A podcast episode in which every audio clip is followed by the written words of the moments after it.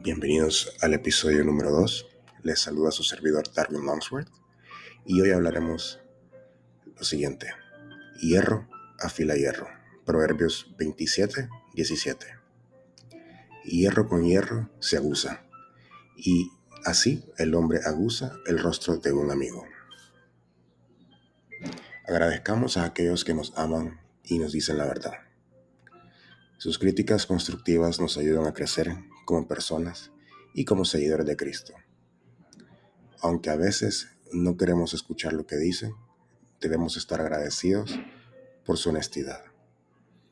Esto nos ayuda a cambiar y mejorar. Aceptemos la crítica constructiva con gratitud. Señor, te agradezco por haber puesto personas honestas en mi vida aunque a veces me siento incómodo con su sinceridad. Pero sé que me ayudarán a crecer como persona si les hago caso. Amén. Dios les bendiga.